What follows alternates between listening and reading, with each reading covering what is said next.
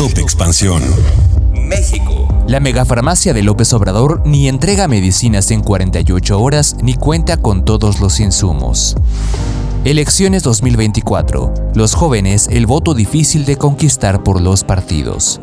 Yo soy Mike Santaolalla y sean ustedes bienvenidos a este Top Expansión. Top Expansión.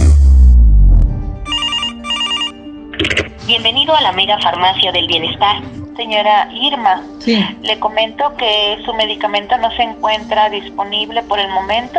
No, no se encuentra disponible. No, aún no. Entonces, ¿seguiré llamando o cómo es ahora? Eh, ¿Cuándo fue expedida su receta médica, perdón? El día 2 de enero. ¿Y cuándo hizo la llamada usted para acá? El día de ayer. Ok, permítame. Si, si gusta, si gusta regalarnos otra llamada, Ajá. Pero sería el día de mañana, no sea malita. Sí, está bien. ¿Me parece? Muchísimas gracias, señora Irma. Gracias. Por mi parte sería todo. Pase usted una excelente noche. Cuídese Igualmente. mucho. Irma buscó los servicios de la megafarmacia del bienestar porque en su hospital había escasez de medicamentos. Ella acudió a la clínica 82 del IMSS en Zamora, Michoacán el 2 de enero y ahí no encontró el exemestano. Así que llamó al centro de atención telefónica de la superfarmacia el 4 de enero, pero le dijeron que no había existencia del fármaco. Marcó de nuevo el 5 de enero y tampoco le resolvieron. La grabación de esta llamada la difundió en redes sociales a través de Andrea Rocha, una abogada que ayuda a pacientes que enfrentan desabasto de medicamentos. Tras difundir su caso, Irma recibió el fármaco seis días después. Para ella no se cumplió el plazo prometido por el presidente López Obrador, quien dijo que la megafarmacia debería proporcionar los insumos médicos en máximo dos días. El caso de Irma ha demostrado lo que los expertos en salud ya habían señalado. La operación de la megafarmacia es un proceso complicado, así como la distribución de los insumos en tiempos récord desde Huehuetoca, Estado de México, lugar donde se encuentra el almacén. Además, López Obrador insistió en inaugurar la superfarmacia aunque contaba con pocas piezas de medicamentos, alrededor de 15.000, cuando su capacidad máxima es para 286 millones de piezas. Como el de Irma, hay más casos. En las dos semanas de operación de la megafarmacia del bienestar, al menos 12 reportes han llegado al colectivo Cero Desabasto, que documenta quejas de pacientes que no reciben medicamentos en el Sistema Nacional de Salud. Estas quejas han sido porque la superfarmacia no solucionó, no guió adecuadamente a las personas o incluso negó el servicio a quienes no eran derechohabientes de la seguridad social, pese a que el IMSS Bienestar está destinado a esta población en 23 estados del país. A decir de Frida Romay, una de las coordinadoras de Cero Desabasto, las fallas de la megafarmacia se relacionan con la incapacidad de Birmex, Laboratorio de Biológicos y Reactivos de México, la paraestatal a cargo del almacén. Sucede que esta dependencia no cuenta con los recursos humanos ni materiales para entregar medicamentos, por lo que sigue contratando a terceros. Como muestra, Birmex ha comprado a sobreprecio algunos de los medicamentos porque, como ya se mencionó, no cuenta con la capacidad logística. Otro aspecto es la complejidad de la distribución de medicinas que este gobierno no ha logrado dominar en cinco años. Frida Romay explica que el traslado en el territorio nacional no es sencillo, sobre todo si se trata de comunidades o estados alejados del centro del país. Alejandro Macías, infectólogo de la Universidad de Guanajuato, explica que es imposible tener el rastreo de la distribución de medicamentos, las cadenas de frío, el control de inventarios, las caducidades, y esto representa un riesgo. Top Expansión. El mayor incentivo de Dana Mendoza y Liliana Quirós para acudir a las urnas en las elecciones del próximo 2 de junio es que por primera vez dos mujeres se disputan la posibilidad de convertirse en la primera presidenta de México. Ambas jóvenes de 18 y 19 años de edad respectivamente son primo votantes, es decir, que tendrán la primera oportunidad de votar en sus vidas y aunque realizan actividades diferentes en su vida cotidiana, tienen claro que su participación en las elecciones de este año está enfocada en el género y en lo que representa para ellas sentirse representadas en el mayor cargo público del país y en la toma de decisiones.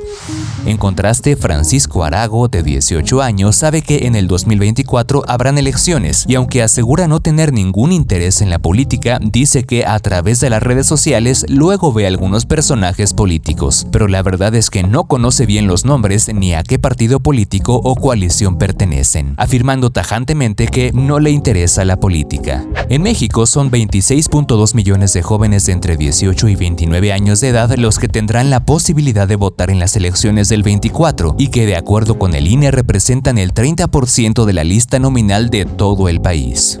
Queda claro que quienes compitan por un cargo público en las elecciones deberán trabajar para conquistar a 3.9 millones de jóvenes de 18 y 19 años que como Dana, Liliana y Francisco será la primera vez que acudan a las urnas y que lo harán en una elección en la que además de la presidencia están en juego 500 diputaciones federales, 128 senadurías, 8 gobiernos estatales, la jefatura de gobierno de la Ciudad de México, entre otros cargos. De acuerdo con datos del INE, los primovotantes tienen un alto grado de participación en las elecciones federales, con cifras de participación de hasta un 65% de los inscritos, lo que los convierte en un sector muy atractivo para partidos y aspirantes a un cargo público.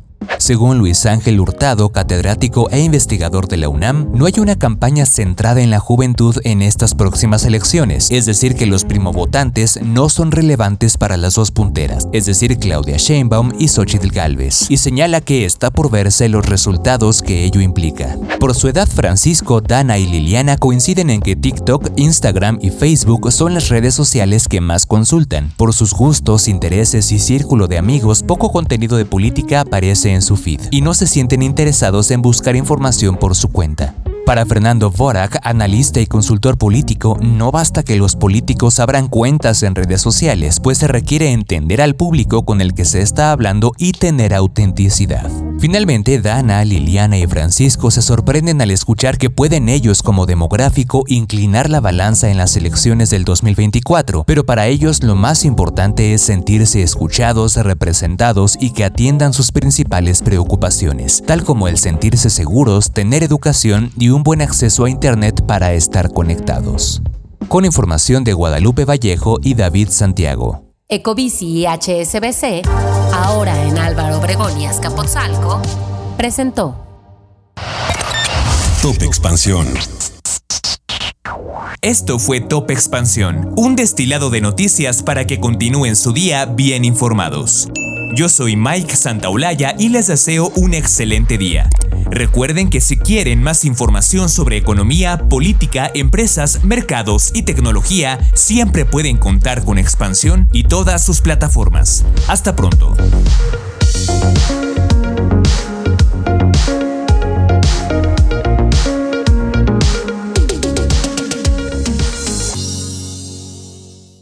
Guys, it is Ryan. I'm not sure if you know this about me, but I'm a bit of a fun fanatic when I can. I like to work, but I like fun too. It's a thing. And now the truth is out there. I can tell you about my favorite place to have fun Chumba Casino. They have hundreds of social casino style games to choose from, with new games released each week. You can play for free anytime, anywhere and each day brings a new chance to collect daily bonuses. So join me in the fun. Sign up now at ChumbaCasino.com. No purchase necessary. VGW. Void were prohibited by law. See terms and conditions. 18 plus.